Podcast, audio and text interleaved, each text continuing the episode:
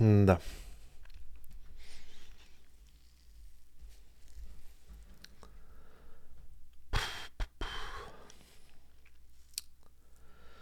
Да, я не знаю, в принципе, как бы зачем я согласился. А, я могу сказать, что ни одна из тем, которые у меня есть в списке, не совпадает по сложности с темой, которую я хотел поднять. Пришлось поднять, да.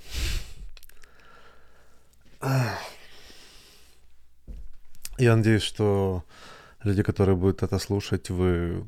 Ну, я восхищен тем, что у вас достаточно смелости послушать о том, о чем, в принципе, страшно думать. Эм, да и мне, в принципе, страшно об этом думать. И я как бы ну, три дня собирался с духом поговорить на эту тему. Это такой, знаете, как э, э, тяжелый вопрос.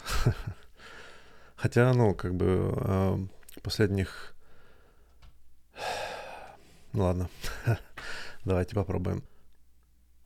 Наверное, пару лет тому назад э, я занялся таким интересным моментом, как, который я назвал э, медитация на смерть. Оно звучит достаточно трагично, но по факту очень интересный процесс.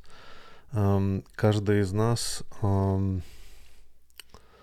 знает об этом. Это тема, которая как бы она находится в углу нашего сознания, на которую мы просто навесили такую тряпку и написали внизу не трогать руками или не поднимать тряпку. И, наверное, это все началось с самого детства. Это мысль, которая не дает иногда заснуть. И мы даже со временем научились кидать на эту мысль тряпку настолько быстро, что она не успевает подняться на уровень сознания. Этот вот страх, которым двигает наше животное, заставил нас иметь такой серьезный, э, такое серьезное противоядие этой мысли, что мы очень быстро умеем совладать с этим. И, наверное, так же, как я. То есть, вне зависимости от того, насколько часто я думаю и медитирую на смерть, э, эта тема на самом деле очень... Э, эта тема на самом деле очень жестокая. Она очень тяжелая, потому как э, в ней э, нету мягких углов, только достаточно циничная и холодная философия. Если повезет, да? Если повезет. Я до сих пор помню первый раз, когда я задумался о смерти в детстве.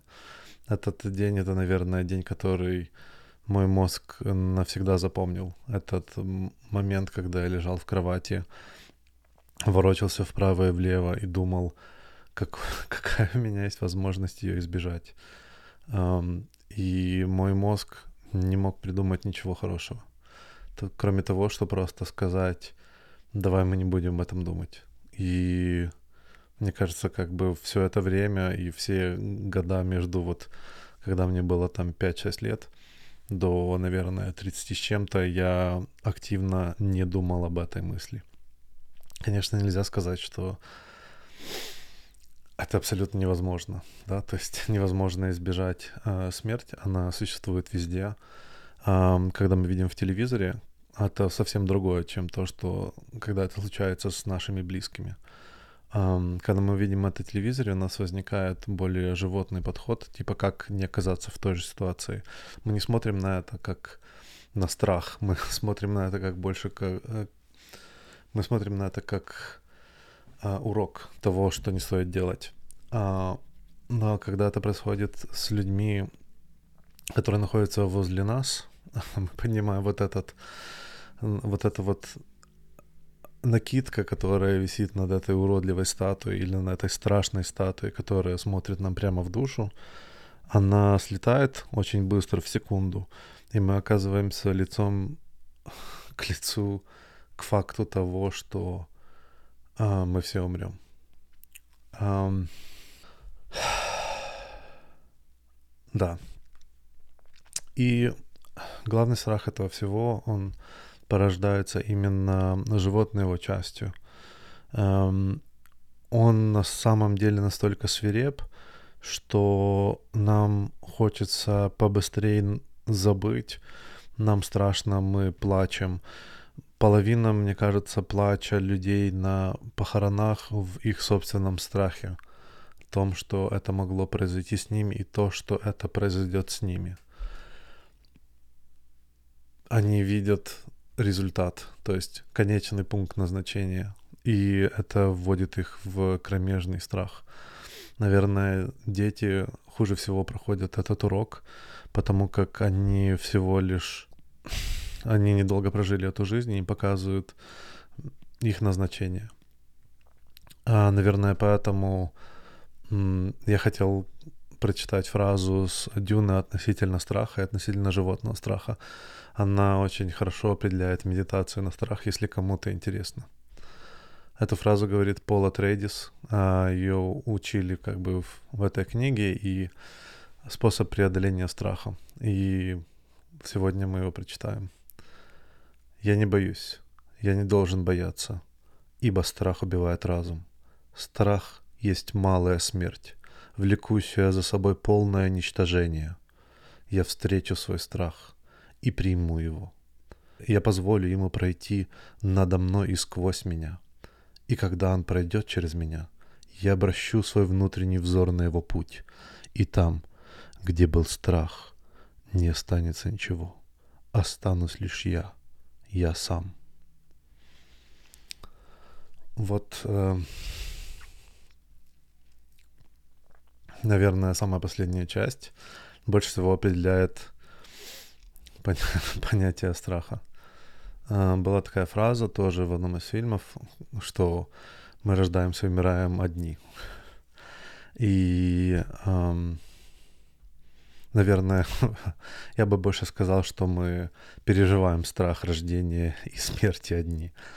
Этот, он в, внутри нас, вот этот внутренний мир, вот это вот эго, про которое я говорил раньше, эм, это страх эм, нашего эго, да, страх нашего животного, которое э, боится узнать о своем, о своем конечно, о своей конечности. Э, я медитировал страх, наверное, э, пару лет назад, почти целый год я раздумывал об этом, и эм, мне кажется, что я не раздумывал до этого, потому что в молодости, да, то есть когда ты, когда вот в детстве ты забыл про этот страх, то там в районе 20-х у человека появляется такое чувство легкости, он подсознательно борется с доказанием того, что он вечен, да, то есть получается такое, что для того, чтобы убежать от этого страха, от этой правды, ты придумаешь себе балладу, в которой ты будешь особенный. То есть ты именно тот супергерой, который не умрет. Ты будешь жить вечно. И особенно в молодости э, ты пробуешь это доказать. Ты даже ты испытываешь жизнь на прочность.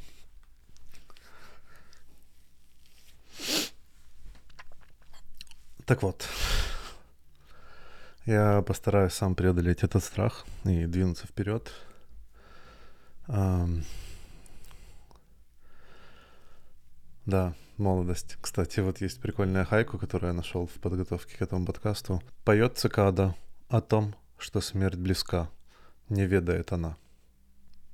Это вот момент нашего молодого возраста, по которому мы стараемся не думать об этом и в результате, мне кажется, мы настолько долго привыкаем к отсутствию смерти, что приход, когда приходит кризис среднего возраста или когда в 30-х начинаются необъяснимые страхи, наш мозг как бы говорит, не может быть, что ты еще жив, я, я, мне страшно, потому что я не знаю, что может произойти. В принципе, с тобой должно было что-то произойти, но не произошло, и теперь я буду подозревать все подряд, в том, что оно должно тебя как-то убить или там сделать тебе большой вред. Um, и вот когда я все-таки как бы прошел этот момент uh, молодости, да, и попал в момент, в котором я очень долго задумывался о смерти uh, или медитировал почти каждый день. Просто как бы у меня было в районе часу наверное, в разных ситуациях, когда я размышлял про что именно это означает? Um, мне кажется, что, в принципе, это достаточно хороший момент, потому как когда ты проходишь вот этот изначальный страх, вот дальше за ним кроется именно позитивная часть или часть, которую можно извлечь. Um, и это размышление о, в принципе, всем процессе, да, то есть ты смотришь, что именно как бы практично с того времени, когда ты уже взрослый, ты можешь сделать э, с последней этой точкой. Смерть напоминает, когда про нее думать, как э, осень и опавшую листву. Но по факту э, чувство, как будто ты сидишь на поезде, который движется вперед, и у тебя нет возможности с него сойти. И у него есть только одна станция, это конечная. И вот иногда, когда я медитировал, у меня создавалось такое чувство, как будто я лечу сквозь время, и я вижу вот всю свою жизнь как э, длинный такой поезд, э, вот это вот движение, и я вижу, что я мчусь навстречу неизбежному. И вот э, этот процесс пассажира этого поезда и есть смотрение в проекцию вашей жизни в реальном мире. Um, вот эта медитация позволяет мне углубиться в то, что я, ну, как бы углубиться в то, что я могу сделать, и углубиться в то, что эм, я не могу сделать, и чего я не могу избежать. Эм, в этом плане, как бы, вот эта вот последняя станция, да, она абсолютно неизбежна. Это самый жестокий судья, который есть во всем эм, мире. То есть в, в этом плане я очень долго задумывался о том, что как бы что находится, что кроется за пеленой. Многие эм, люди, они или многие философы, они говорят о том, что ну как это типа вот э, э, картина вот черный занавес и все, до свидания. Какая тебе разница? Тебе дальше не существует, да? Что это вот вот эти вот все страдания, они страдания только живого организма. После того, как ты умираешь, ничего нет. Я в этом плане решил как бы тоже поставить это под вопрос. Я во время этой медитации начал копать все, что есть, включая, начиная от всех религий, мифы, откуда происходит вот это понимание э, смерти, откуда какие есть разные варианты, что такое рай, что такое э, ад в разных культурах, в разных религиях, что вообще люди рассчитывают увидеть после смерти. Я нашел только парочку таких достаточно прагматичных, интересных роликов относительно жизни после смерти, в которой они ну, очень твердо уверены. Э, со своей стороны могу сказать, что когда я включаю свой ну, максимально прагматичный мозг, я могу, мне кажется, что лучше жить жизнью, в которой или качественнее, да, качественнее жить жизнью, в которой ты э, уверен в жизнь после смерти. Я это говорю абсолютно серьезно, это в этом нет никаких шуток. Идея, ну, конечно, когда я говорил подобные вещи некоторым, некоторым людям, которые очень атеистичны, они говорят, что ну, тебе, тебе тогда легче так живется. А, и мой, в принципе, вопрос всегда на это, и почему бы и нет как бы том, что тебе легче живется, не значит, что ты меньше делаешь. И мы к этому еще дойдем.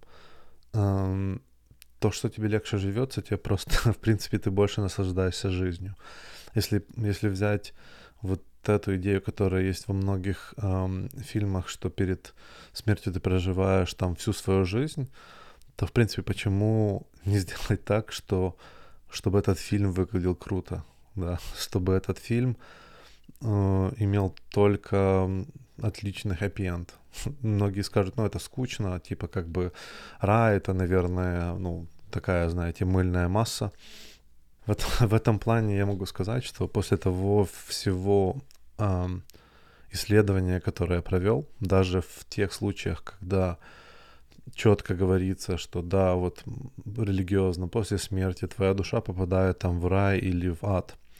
Проблема вот этой трансформации, что э, в понимании э, того высшего измерения, в которое попадает душа, умирает эго.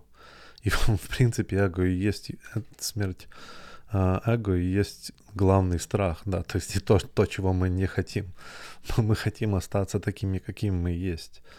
Мы вот подсознательно или сознательно готовы цепляться за все подряд, чтобы остановить секунду или мгновение, чтобы как бы остановить этот поезд, да, притормозить его. Но даже в самых красивых вариантах идеи жизни после смерти этого не случается. То есть как ни крути, вот эта вот легкость, которая помогает тебе жить, она не спасает от, э, она не спасает от того, что произойдет смерть вашего эго и вашего сознания таково, какого вы его представляете, или в том, кем вы себя считаете. То есть та, то существо или та сущность, которая будет существовать за границами а, времени, она, в принципе, не будет тем, чем мы являемся. Э, я могу это объяснить, э, попробовать объяснить по-другому. Даже если взять в научном, э, в научном плане есть идея сохранения информации, и говорится о том, что горизонт пузыря, в котором находится наш мир, сохраняет инфор- информационный отпечаток. То есть, если представить себе на секунду, вот, да, то есть я понимаю, это как бы фантастика, тут мы с религией прыгаем в фантастику, но вот в прямом смысле слова оболочка Вселенной фактически это большая грамм-пластинка, которая записывает информационные события, которые происходят внутри этого, этого пузыря. И мы после смерти отображаемся в нем как изображение, которое, в принципе, статично, но существует во, всех, во всем времени одновременно. Наша жизнь, если так задуматься в целом, она может оказаться просто проигрышем этой пластинки. То есть, эм, если представить себе, что существует какой-то сверхпродвинутая цивилизация, которая в каком-то плане может производить, воспроизводить вот эти вот квантовые записи, да, которые происходят на оболочке этого мира, то мы ничем не отличаемся как э, от того, что, в принципе, смотрим фильм.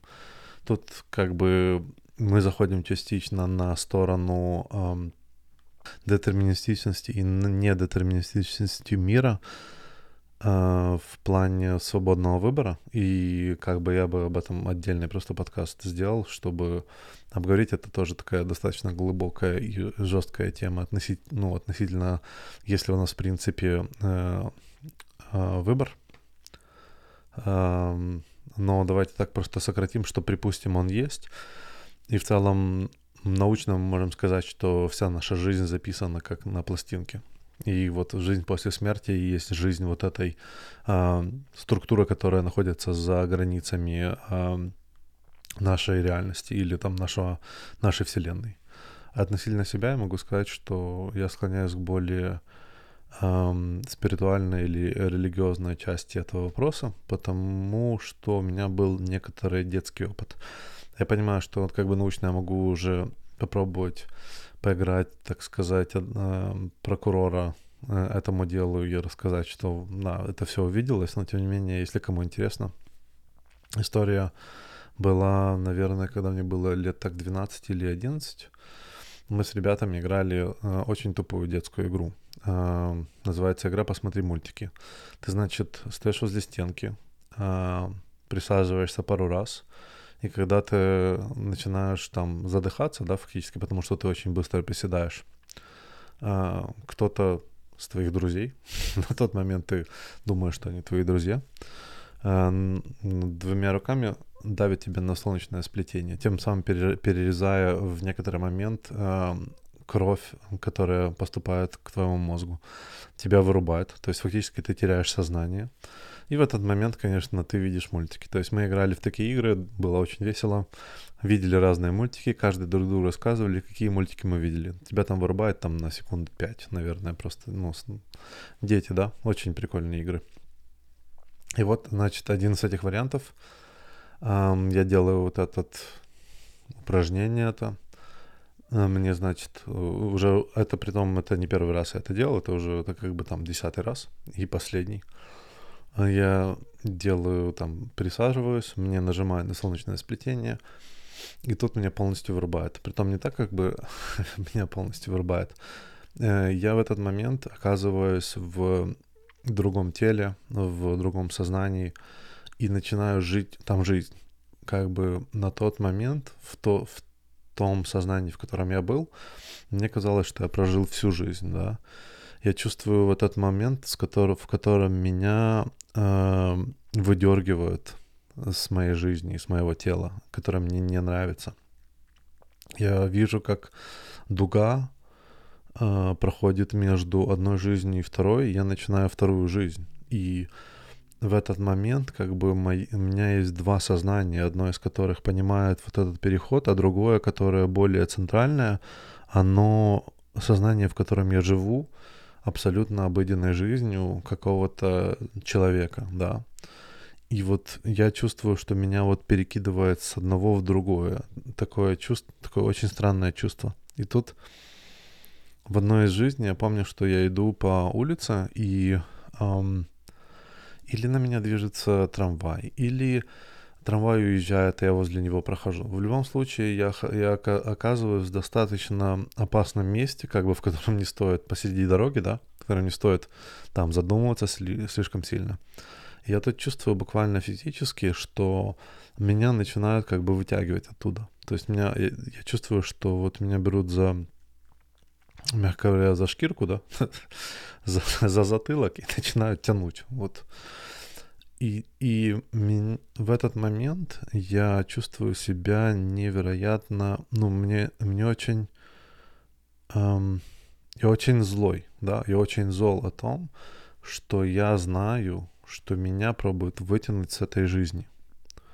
Мне не нравится идея того, что я должен ее покинуть потому что это моя жизнь. То есть я, я вот этот мужчина, который проходит дорогу, у которого есть там семья, дети, и он живет какой-то полноценной жизнью. И в этот момент кто-то говорит, нет, короче, ты, все, ты до, до свидос. Типа, давай, пока. То есть это чувство того, что меня пробуют как бы спасти,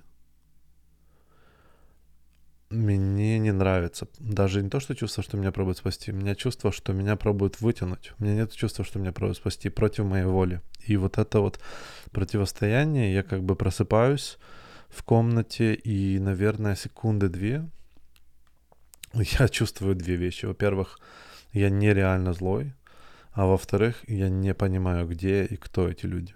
То есть как бы у меня происходит вот наложение вот этих двух сознаний — при этом я вижу лица моих друзей, которые просто как бы они настолько испуганы, насколько это может быть. То есть они начинают улыбаться, что я как бы очухался, но они говорят, что я был выключен там больше минуты. То есть они очень сильно пересрали. Ну, никто не хочет как бы на руках иметь э, там чувака с комой или трупа и потом объяснять родителям, как это случилось. Поэтому, в принципе, они все в шоке, но, тем не менее, начинают улыбаться, типа, фух, откачали, типа, и на этом как бы наша игра закончилась. То есть после вот этого мы больше в это не играли. И я как бы был один из тех людей, которые я объяснил им, рассказал все, что я чувствовал. Они такие типа, вау, вот это, типа, вот это ты даешь. И на этом как бы наш эм, вот эта игра закончилась. То есть это было больше не игра.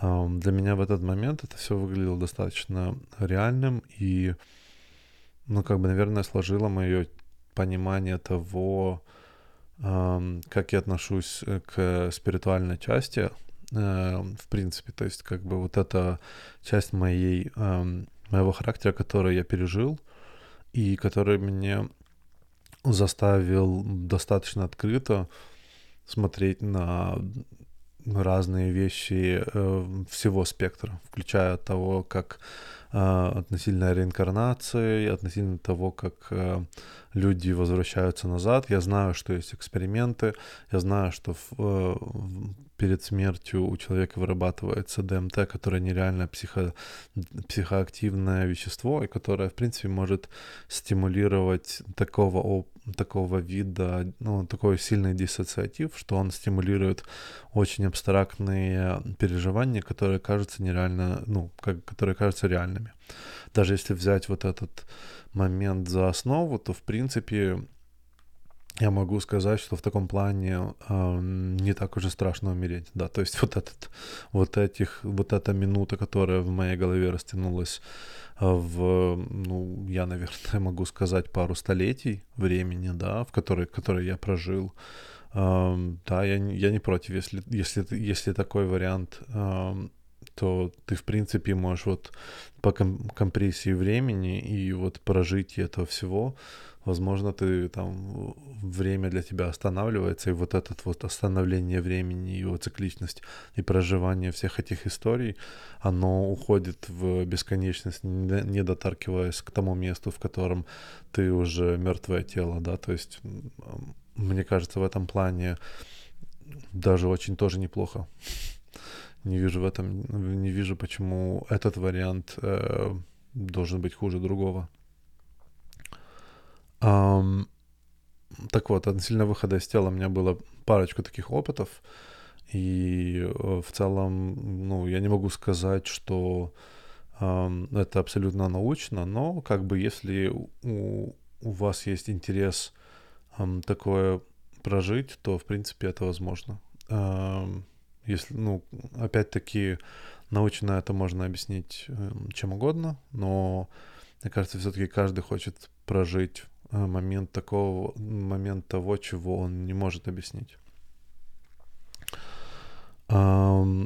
Когда вот я медитировал тогда на смерть, я вот занялся вот этой всей как бы э, раскопками этими, мне было достаточно интересно, но в целом мне кажется, самым продук... самой продуктивной часть...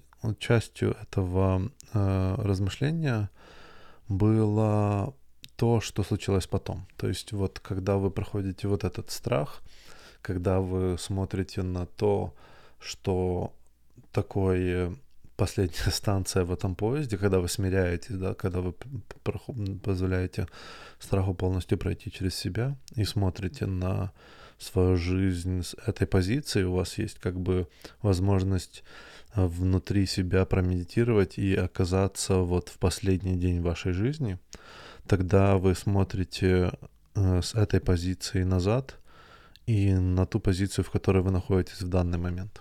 И вот после этого как бы случается именно позитив, позитив да, то есть э, я считаю, что после этого человек может смотреть на свою жизнь и а, осуждать ее очень холодным, ультимативным способом. То есть там нет возможности врать.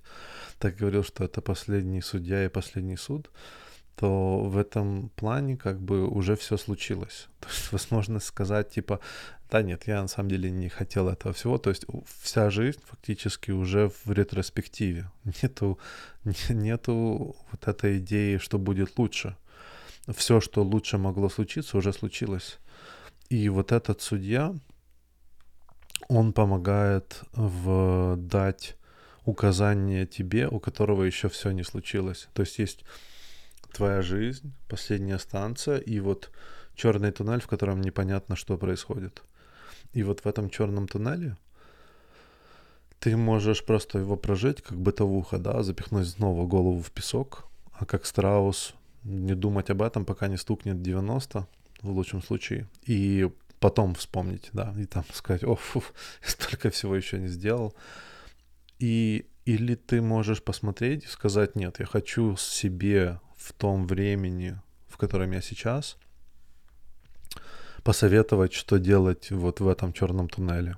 Такая маленькая ремарка, да, что есть люди, которые, у которых или настолько сложная жизнь, или просто настолько тяжелая э, такой, такой тяжелый пессимистичный взгляд на жизнь, что они не видят ничего хорошего между тем временем, которое сейчас, и будущим, которое случится. Поэтому они всячески пробуют приблизить эти две точки. Работают над тем, над самоуничтожением, или быстрым, или медленным.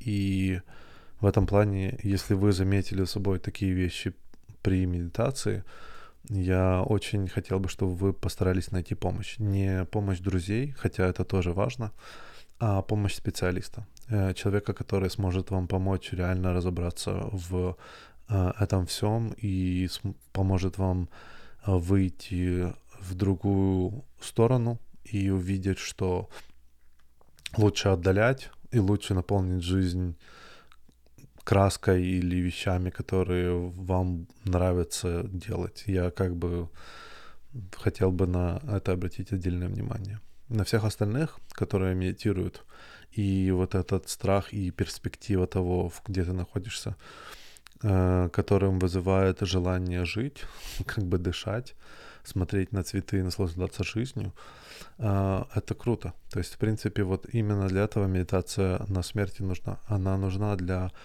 того, чтобы правильно складывать идею о том, что делать дальше, правильно как бы утилизировать свое время, не заниматься фигней, не бороться, там, ругаться с людьми, которыми не стоит ругаться. Как бы жить более позитивно. Или насыщенно, да, то есть быть продуктивным. Для меня, например, это более всего оно стимулирует меня, почему я не сделал все эти вещи, да, то есть меня медитация на смерть двигает э, делать этот подкаст, да, двигает там писать книжки, двигает э, заниматься какими-то вещами, и, читать какие-то книжки. Этот вот, ну, вот эта медитация, она самый, один из самых значимых э, стимулов в жизни, мне кажется, должна быть и может быть у человека. Э, в этом плане, например, если вы заметили, там раньше, ну, в какой-то момент, там, в 17-18 столетии, люди держали на столах у себя череп человека. Это было сделано не для того, чтобы наводить страх на, на гостей этого офиса, а для того, чтобы человек, который работает у себя за столом, а, помнил а, о смертности. То есть то, что вне зависимости от того, насколько умный или значимый этот был, был этот человек, его череп находится у тебя на столе. И твой череп может оказаться у кого-то другого на столе. Вот эта э, медитация, которую они видели, они смотрели фактически смерти в глаза, и она сподвигала их заниматься чем-то важным в их жизни, важным для каждого из нас. И как бы вот в этом главная э, прелесть э, и позитив, как бы позитивная сторона э, раздумием о смерти. На небе только и разговоров, что о море и закате. Там говорят о том, как чертовски здорово наблюдать за огромным огненным шаром, как он тает на волнах, и еле видимый свет, словно от свечи, горит где-то в глубине. Да, вот это вот э, как бы романтичность, но тем не менее вот фильмы подобные «Достучаться до небес», э, и э, где главный герой проходит э, или встречается смертью, или ему остался один день, да, там Breaking Bad и, и т.д. и т.п. То есть идея идея того, что когда главный герой смотрит лицо в лицо в смерти, которая неизбежна и произойдет через некоторое время, и начинает заполнять ее какими-то действиями. Вот это часть, которую мы, в принципе, можем переживать без самой, эм, без того, чтобы переживать реальную смерть, да, то есть реальную смертельную болезнь. Я надеюсь, что эм, многие дослушают до конца этот эпизод, и каждый для себя найдет что-то интересное.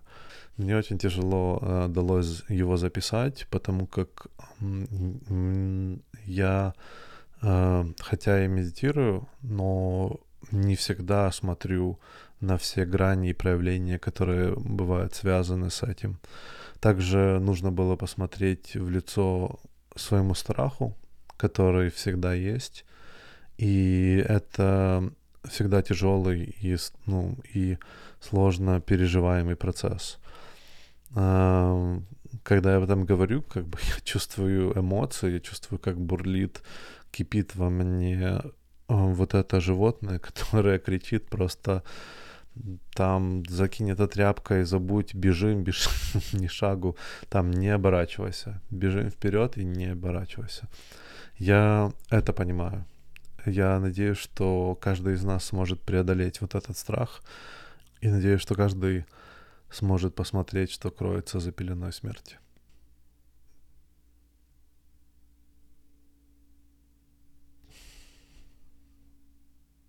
Спасибо.